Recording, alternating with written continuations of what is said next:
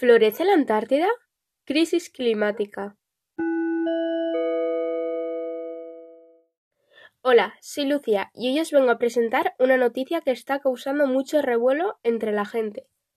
La noticia más hablada estos días es la aparición de flores en los polos. Pero ¿de qué trata esto? ¿Cómo puede estar pasando? Mucha gente sigue pensando o idealizando que los polos son lugares fríos, donde solo pocas especies adaptadas habitan allí. Y asocian el frío y el hielo con un hábitat que no tiene vida. Entonces es poco atractivo y es mejor no pensar en ellos, porque es como si no se pudiera hacer nada allí.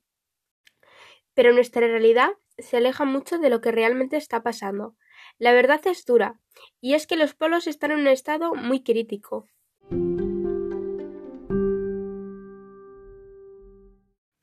Muchos estudios que se han realizado, como la de las universidades italianas de Isubria, Torino y el British, han presentado grandes datos sobre la florección de algunas especies.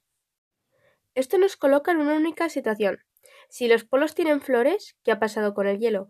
Estas son preguntas típicas de la ignorancia de la gente, ya que los temas de la contaminación, el cambio climático y la extinción de especies no suelen ser tratados con la importancia que requieren por lo cual son normalizados ante la sociedad.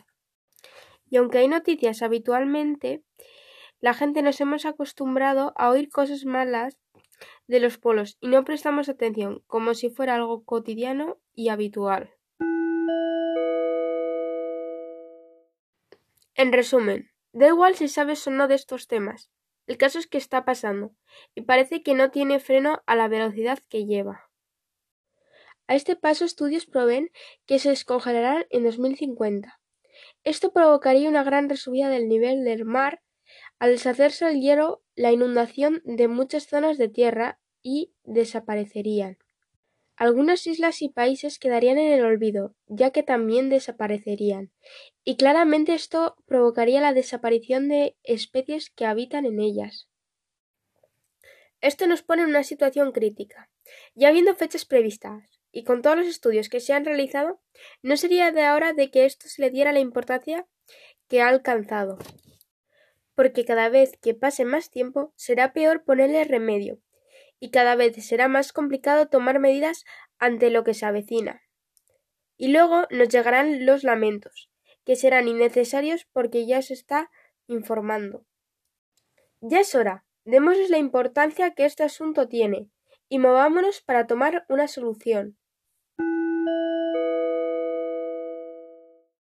Gracias por haberme estado escuchando y espero que os haya servido para tomar un poco de conciencia sobre lo que está pasando.